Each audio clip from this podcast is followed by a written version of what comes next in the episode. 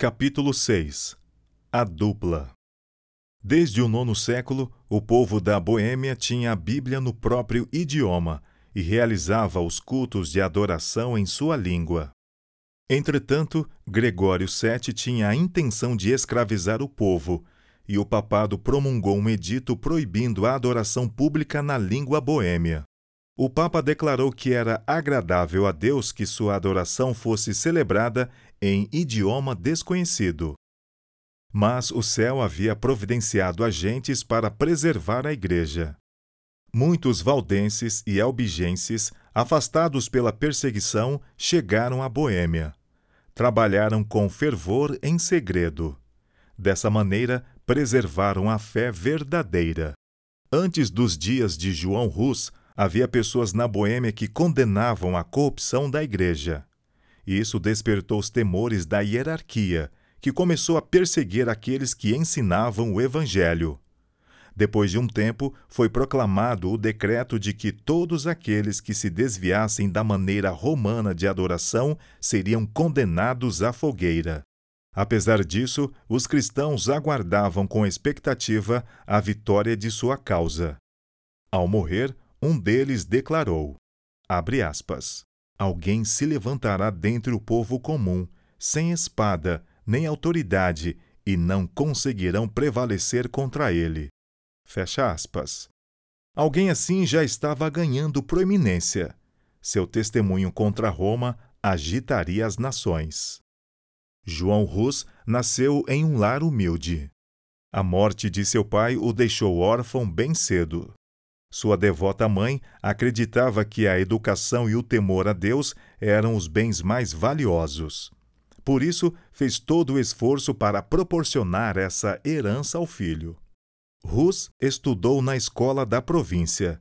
Então partiu para a Universidade de Praga, onde foi admitido como bolsista de caridade. Na universidade, Rus logo chamou a atenção para seu rápido progresso. Sua conduta bondosa e cativante fazia todos o admirarem. Era um seguidor sincero da Igreja Católica Romana, que buscava fervorosamente as bênçãos espirituais que ela alegava distribuir. Após concluir o curso universitário, entrou para o sacerdócio. Logo, adquiriu proeminência e se ligou à corte do rei. Lá foi nomeado professor e mais tarde reitor da universidade. O humilde bolsista se tornou o orgulho de seus pais e seu nome foi honrado por toda a Europa.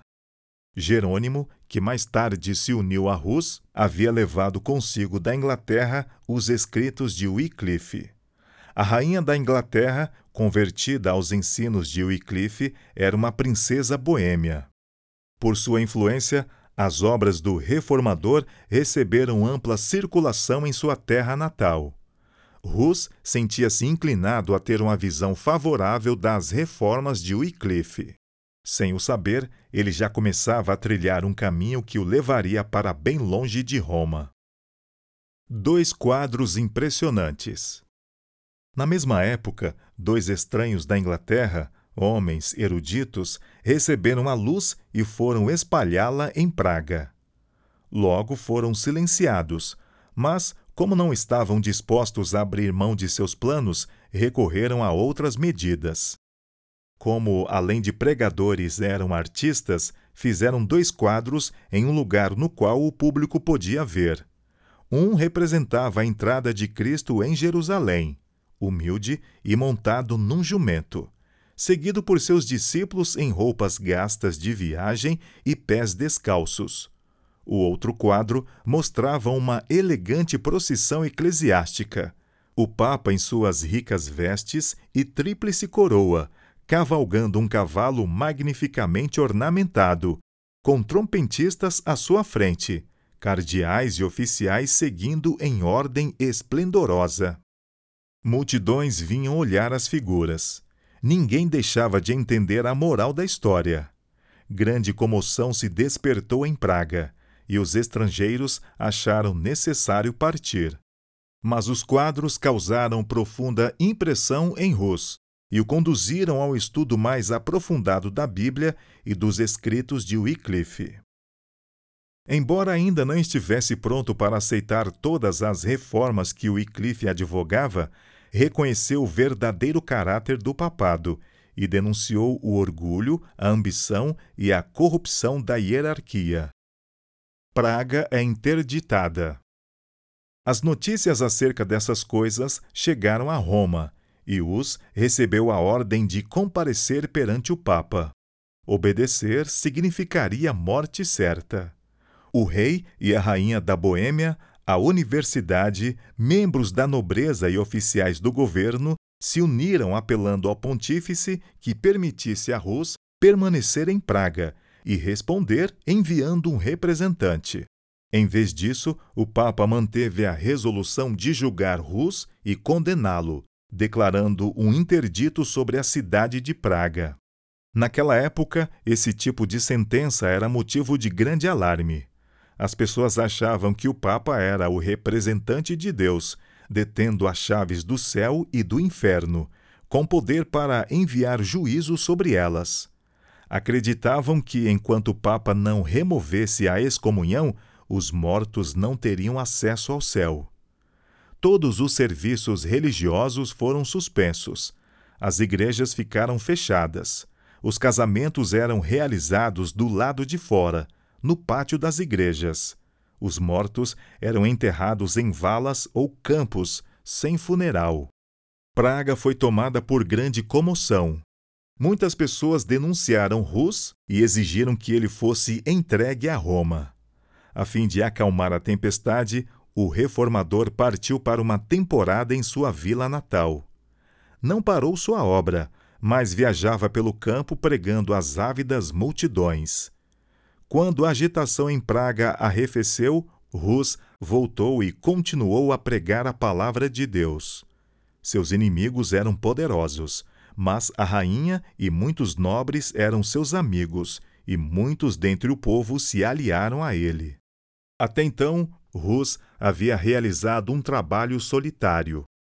Entretanto, a partir do momento em que Jerônimo aderiu à reforma, a vida dos dois se uniu, e nem mesmo na morte seriam separados. Dentre as qualidades que conferem verdadeira força de caráter, Rus era superior Jerônimo, demonstrando verdadeira humildade, reconhecia o valor de Rus e cedia a seus conselhos. Por meio da união dos esforços de ambos, a reforma rapidamente se disseminou. Deus permitiu que grande luz brilhasse sobre a mente daqueles homens escolhidos, revelando a eles muitos dos erros de Roma. No entanto, eles não receberam toda a luz que o Senhor tinha para o mundo. Deus estava conduzindo o povo para fora das trevas do catolicismo e o fez passo a passo, no ritmo que as pessoas eram capazes de suportar. Assim como a glória plena do sol ao meio-dia afasta aqueles que passaram muito tempo na escuridão, toda a luz ao mesmo tempo os afastaria. Por isso, Deus a revelou pouco a pouco, à medida que os indivíduos tinham condições de aceitá-la. A divisão dentro da igreja continuou. Três papas competiam por supremacia. A contenda entre eles encheu de confusão todo o mundo cristão. Não contentes com as condenações que lançavam uns aos outros, cada um se propôs a comprar armas e reunir soldados. É claro que, para isso, eles necessitavam de dinheiro. Para obtê-lo, ofereceram a venda de dons, ofícios e as bênçãos da Igreja. Com ousadia cada vez maior, Rus denunciava os terríveis abusos que eram tolerados em nome da religião. As pessoas acusavam Roma abertamente como a causa das misérias que tomavam conta do mundo cristão e o assolavam. Mais uma vez, Praga parecia às portas de uma guerra sangrenta. Assim como em eras passadas, o servo de Deus foi acusado de ser o perturbador de Israel. Novamente, Roma colocou a cidade sob interdito e Rus partiu para sua vila natal. Ele ainda falaria de uma plataforma mais ampla para toda a cristandade, antes de entregar sua vida em testemunho à verdade. Um concílio geral foi convocado na cidade de Constança, no sudoeste da Alemanha. O imperador Sigismundo queria realizar a reunião. Por isso, João 23, um dos três papas rivais, o convocou. O Papa João, cujo caráter e comportamento não ficariam bem sob investigação, não ousou se opor à vontade de Sigismundo. Os principais objetivos do concílio eram resolver a divisão da Igreja e eliminar a heresia. Os dois antipapas foram convocados a comparecer, bem como João Rus. Os papas rivais foram representados por delegados.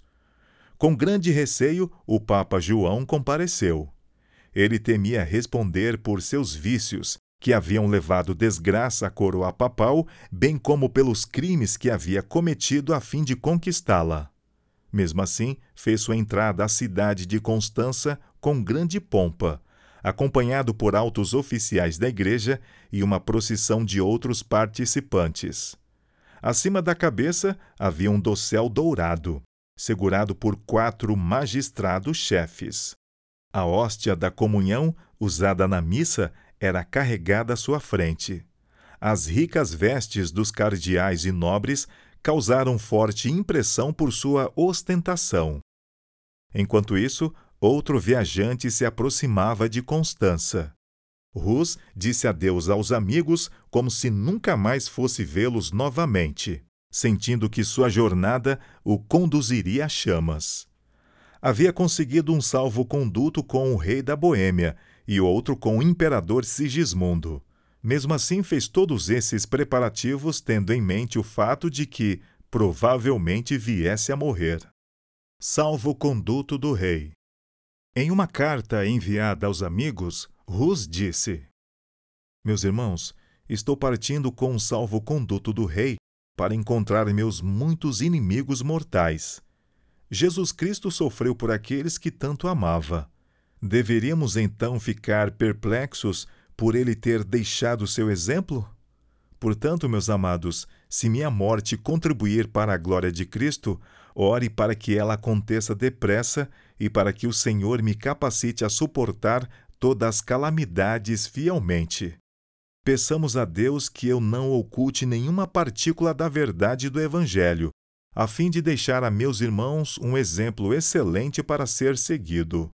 Em outra carta, Rus falou com humildade sobre os próprios erros, acusando-se de ter sentido prazer em usar roupas sofisticadas e de ter desperdiçado horas com coisas triviais. Então acrescentou: Que a glória de Deus e a salvação das almas ocupe sua mente, não a posse de riquezas e propriedades. Tome cuidado para não adornar a casa mais do que a alma, e, acima de tudo, Preste atenção às coisas espirituais. Seja piedoso e humilde com os pobres. Não gaste seus recursos com festas. Em Constança, Rus recebeu plena liberdade. Além do salvo-conduto do imperador, também obteve garantia pessoal de proteção da parte do Papa. Contudo, devido às suas repetidas declarações, dentro de pouco tempo o reformador foi preso por ordem tanto do Papa como dos cardeais, e lançado em um calabouço terrível. Posteriormente foi levado para um castelo forte do outro lado do Reno, para ser mantido prisioneiro. Pouco depois, o próprio Papa foi mandado para a mesma prisão. Foi condenado por provas de sua culpa nos mais baixos crimes, além de assassinato, simonia e adultério pecados tão terríveis que não é apropriado exprimi-los em palavras. E, por fim, destituído da coroa. Os antipapas também foram depostos, e um novo pontífice foi escolhido. O Papa era culpado de crimes muito maiores do que aqueles citados por Rus contra os padres. O pontífice foi demovido, mas o mesmo concílio que tomou essa decisão não se esquivou de prender o reformador. O encarceramento de Rus despertou forte ressentimento na Boêmia. O imperador, que não queria violar um salvo-conduto, se opôs às medidas tomadas contra Rus. Mas os inimigos do reformador argumentaram que a fé não deve tolerar hereges, nem pessoas suspeitas de heresia, mas que tenham consigo salvo-condutos de imperadores e reis.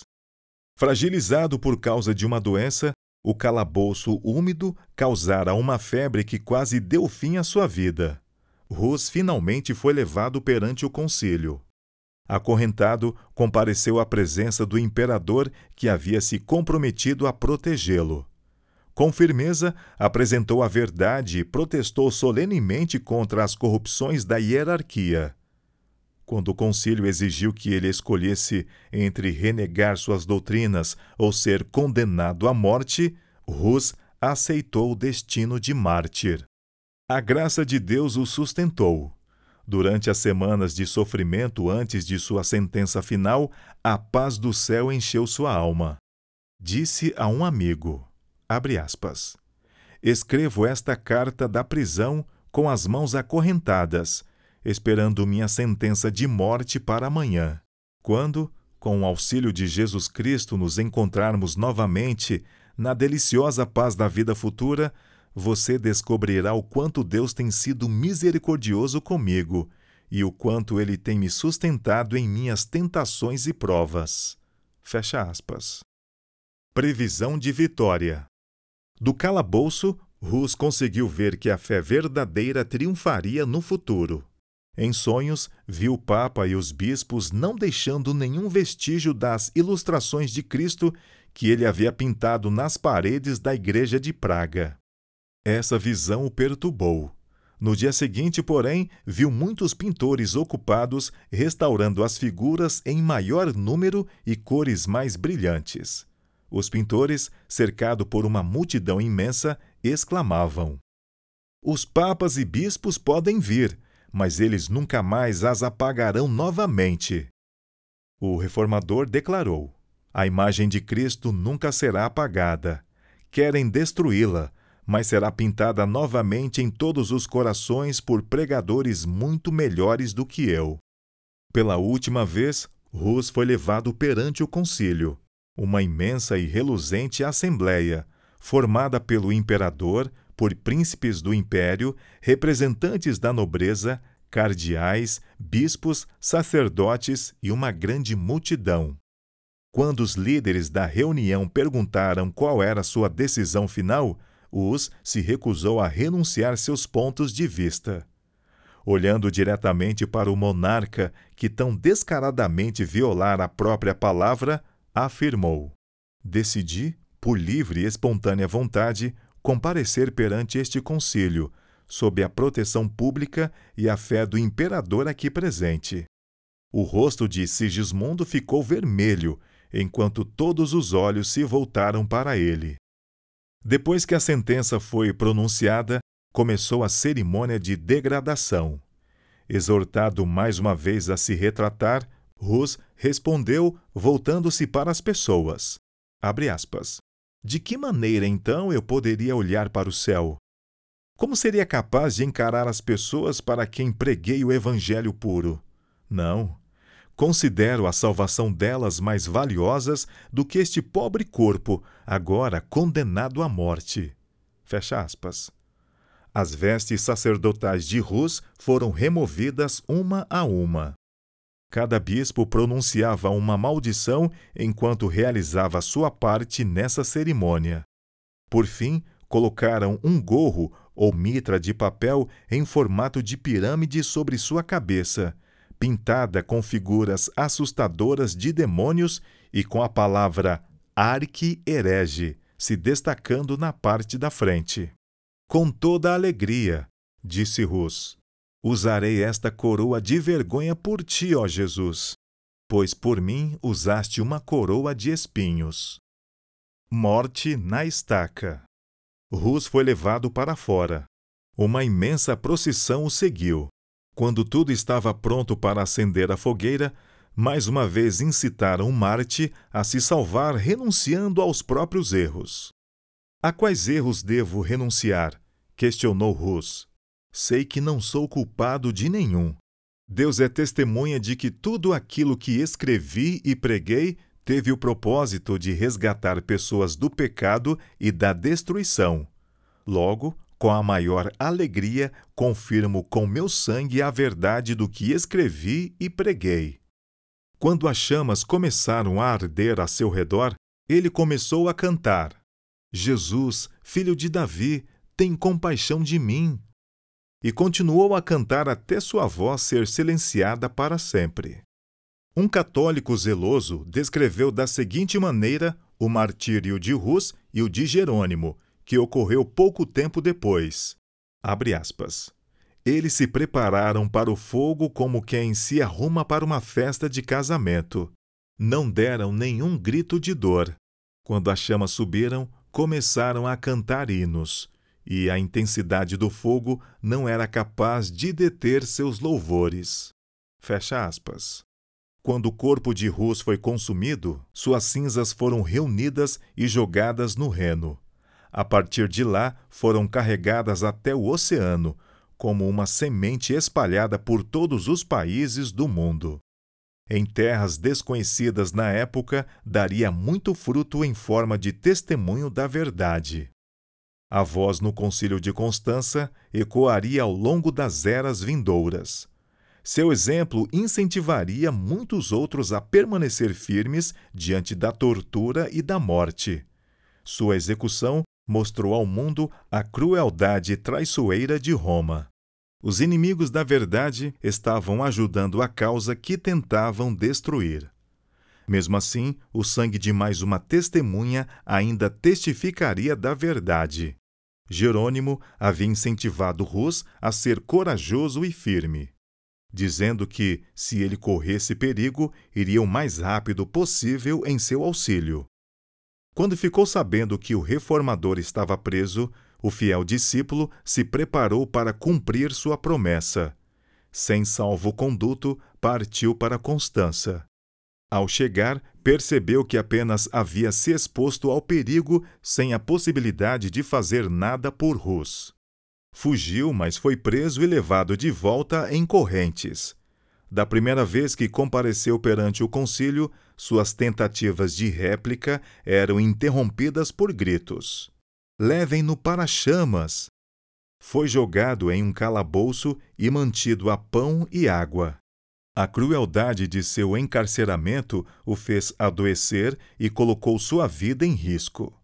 Seus inimigos, temendo que ele viesse a óbito, passaram a tratá-lo com menos severidade embora o tenha deixado preso por um ano. Cedendo à pressão. A violação do salvo-conduto de Rus criou uma tempestade de raiva. Então o concílio decidiu que, em vez de queimar Jerônimo, o forçaria a se retratar. Ele recebeu a escolha de renegar suas crenças ou morrer na estaca. Fragilizado pela doença, pelas dificuldades da prisão e pela tortura da ansiedade e do suspense, separado dos amigos e arrasado pela morte de Rus, Jerônimo cedeu. Comprometeu-se a aderir à fé católica e concordou com o voto do concílio de condenar Wycliffe e Rus, com exceção das sagradas verdades que haviam ensinado. Sozinho em sua cela, Jerônimo percebeu com clareza o que havia feito. Ele se lembrou da coragem e fidelidade de Rus. Ponderou sobre a negação da fé que fizera. Pensou no Mestre que havia suportado a cruz em seu lugar. Antes de se retratar, mesmo em meio aos sofrimentos, encontrava conforto na certeza do favor de Deus. Naquele momento, remorso e dúvida torturavam sua alma. Ele sabia que precisaria fazer muitas outras retratações antes de estar em paz com Roma. O caminho que havia iniciado só poderia terminar em completa apostasia. Ânimo renovado. Logo Jerônimo foi levado novamente perante o concílio. Sua submissão não tinha deixado os juízes satisfeitos. Somente se abrisse mão completa da verdade, ele conseguiria preservar a própria vida. Entretanto, Jerônimo decidiu proclamar sua fé e seguir seu irmão mártir até as chamas. Ele renunciou à retratação anterior e, por estar prestes a morrer, reivindicou solenemente o direito de fazer sua defesa. Os oficiais da igreja insistiram para que ele simplesmente confirmasse ou negasse as acusações feitas contra ele. Jerônimo protestou mais uma vez contra tamanha injustiça. Vocês me mantiveram cativo por 340 dias em uma horrenda prisão, disse.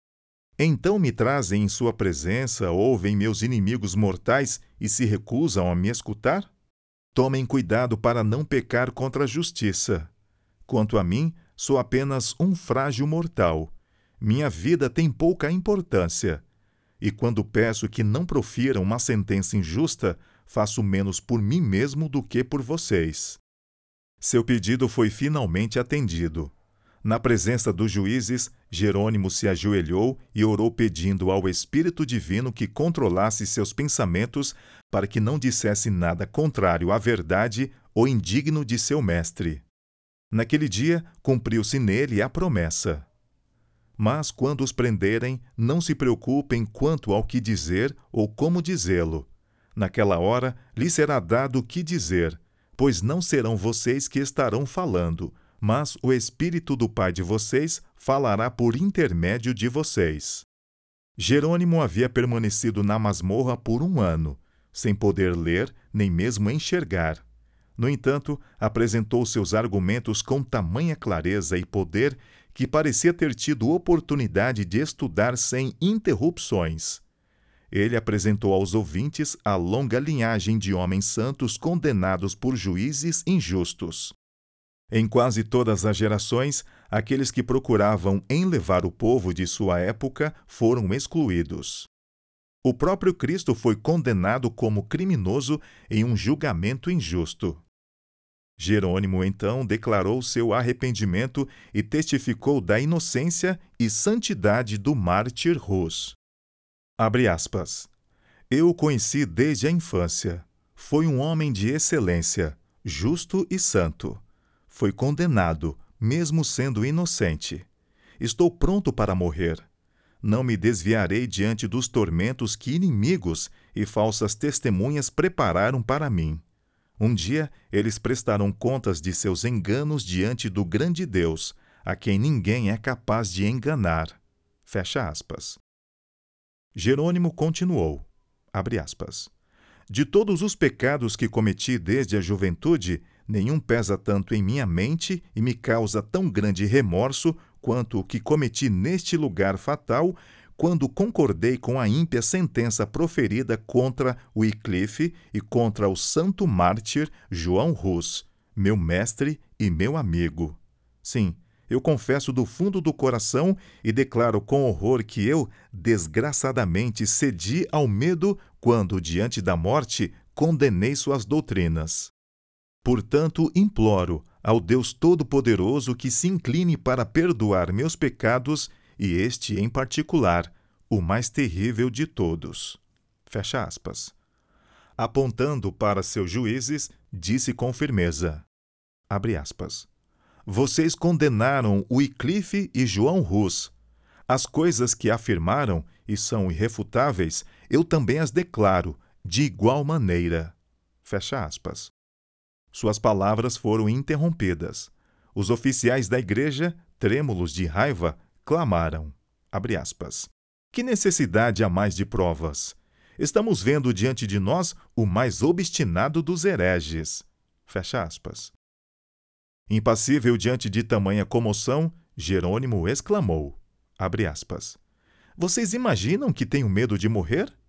Vocês me mantiveram em um calabouço horrendo por um ano inteiro, uma sentença pior que a morte. Só posso expressar minha perplexidade diante de um tratamento tão desumano dispensado a um cristão. Fecha aspas. Prisão e morte. Mais uma vez caiu uma tempestade de ira, e Jerônimo foi enviado o mais rápido possível de volta à prisão. Apesar disso, suas palavras causaram profunda impressão em alguns, que sentiram o desejo de salvar a vida dele. Essas autoridades o visitaram e insistiram para que se sujeitasse ao concílio. Apresentaram como recompensa as melhores perspectivas. Provem-me, usando as Escrituras, que eu estou errado e renunciarei aos ensinos. As sagradas Escrituras! exclamou um de seus tentadores. Tudo precisa ser julgado por elas? Quem é capaz de entendê-las sem a interpretação da Igreja? As tradições humanas são mais dignas de fé do que o Evangelho de nosso Salvador? Jerônimo questionou. Herege, foi a resposta. Arrependo-me de haver insistido por tanto tempo com você. Vejo que está instigado pelo demônio. Não demorou muito e Jerônimo foi levado para o mesmo lugar onde Rus perdera a vida. Foi cantando ao longo do caminho, com o rosto iluminado de alegria e paz. Para ele, a morte havia perdido o terror. Quando o capataz pisou atrás dele para acender a fogueira, o mártir exclamou: Coloque fogo na minha frente. Se eu tivesse medo, não estaria aqui. Suas últimas palavras foram uma oração. Senhor, Pai Todo-Poderoso, tem piedade de mim e perdoa meus pecados, pois tu sabes que sempre amei tua verdade. As cinzas do mártir foram ajuntadas, e assim como as de Rus, jogadas no reno. Dessa maneira, pereceram os fiéis portadores da luz de Deus. A execução de Rus acendeu uma chama de indignação e horror na Boêmia. Toda a nação declarava que ele fora um mestre fiel da verdade. O povo acusava o concílio de homicídio. As doutrinas de Rus atraíram mais atenção do que nunca antes, e muitos aceitaram a fé reformada. O Papa e o Imperador se uniram para reprimir o movimento, e o exército de Sigismundo foi enviado contra a Boêmia. Deus, porém, enviou um libertador. Zisca, um dos mais capazes generais de sua época, era líder dos boêmios. Confiando na ajuda de Deus, o povo boêmio resistiu aos mais poderosos exércitos que podiam se levantar contra eles. Vez após vez, o imperador invadiu a Boêmia só para ser repelido. Os adeptos de Rus se ergueram acima do medo da morte e nada foi capaz de prevalecer contra eles. O valente Zisca morreu, mas seu lugar foi ocupado por Procópio, que em alguns aspectos era um líder ainda mais capaz. O Papa proclamou uma cruzada contra os russitas. Um exército imenso invadiu a Boêmia somente para sofrer terrível derrota. Outra cruzada foi convocada. Em todos os países papais da Europa foram reunidos homens, dinheiro e munições de guerra. Grande multidão se congregou sob o estandarte papal. O vasto recrutamento adentrou a Boêmia. As pessoas se agruparam para expulsá-lo. Os dois exércitos se aproximaram um do outro até haver somente um rio entre eles. Os cruzados tinham força extremamente superior, mas em vez de correr atrás das torrentes de água e batalhar contra os russitas, a quem tinham vindo encontrar de tão longe, permaneceram em silêncio, olhando para aqueles guerreiros. De repente, um terror misterioso recaiu sobre o exército. Sem desferir um só golpe, o poderoso agrupamento se dispersou como se tivesse sido dissipado por um poder invisível. O exército russita os perseguiu, e grandes foram os despojos nas mãos dos vitoriosos. A guerra, em vez de empobrecer os boêmios, os enriqueceu. Alguns anos depois, sob o domínio de um novo Papa, empreendeu-se mais uma cruzada. Um vasto exército entrou na Boêmia. As forças russitas recuaram diante dele, afastando os invasores para o interior do país, levando-os a pensar que já haviam conquistado a vitória. Por fim, o exército de Procópio avançou para a batalha. À medida que os invasores ouviram o som do exército que se aproximava, mesmo antes dos rossitas estarem dentro do campo de visão, o pânico mais uma vez caiu sobre eles. Príncipes, generais e soldados fugiram em todas as direções, livrando-se de sua armadura. Sua derrota foi completa e, novamente, os vitoriosos saíram com as mãos cheias de despojos. Assim, pela segunda vez, um grande exército de homens guerreiros treinados para a batalha, fugiu sem desferir um só golpe perante os defensores de uma pequena e frágil nação. Os invasores foram tomados por um terror sobrenatural. O mesmo Deus que dispersou os exércitos de Midian diante de Gideão e seus trezentos, mais uma vez estendeu a mão. Traição. Os líderes papais finalmente recorreram à diplomacia. Conseguiram extrair dos boêmios uma concessão que os colocava em poder de Roma. Os boêmios especificaram quatro condições para ficar em paz com Roma: livre pregação da Bíblia, o direito de toda a Igreja, tanto ao pão quanto ao vinho na Santa Ceia e do uso da língua materna na adoração divina a exclusão do clero de todos os ofícios e de qualquer autoridade secular. Em caso de crime, a jurisdição dos tribunais civis, tanto sobre religiosos quanto leigos. As autoridades papais concordaram em aceitar as quatro condições, mas disseram que o direito de interpretá-las deveria pertencer ao concílio. Em outras palavras, o Papa e ao imperador. Por isso, assinaram um tratado, e Roma obteve, por meio de engano e fraude, aquilo que não havia conseguido conquistar em conflito. Ao atribuir a si o direito de interpretar as condições dos russitas, assim como detinha o poder de interpretação da Bíblia, poderia distorcer o significado para se adequar a seus propósitos. Muitos cidadãos da Boêmia não podiam consentir com o tratado, reconhecendo que traía sua liberdade surgiram discordâncias que os levaram a contendas. O nobre Procópio sucumbiu e a liberdade dos boêmios pereceu. Mais uma vez, os exércitos estrangeiros invadiram a Boêmia, e aqueles que permaneceram fiéis ao Evangelho enfrentaram sangrenta perseguição. Sua firmeza, porém, permaneceu inabalável. Forçados a encontrar refúgio nas cavernas, continuavam a se reunir para ler a palavra de Deus e adorá-lo. Por meio de mensageiros enviados em segredo para diferentes países, descobriram que, em meio às montanhas dos Alpes, havia uma antiga igreja fundamentada sobre as bases das Escrituras, que protestava contra as corrupções idólatras de Roma. Com grande alegria, começaram a se corresponder com os cristãos valdenses. Fiéis ao Evangelho, os boêmios perseveraram durante a noite de sua perseguição. Na hora mais escura, continuavam a olhar para o horizonte, como aqueles que esperam pela manhã.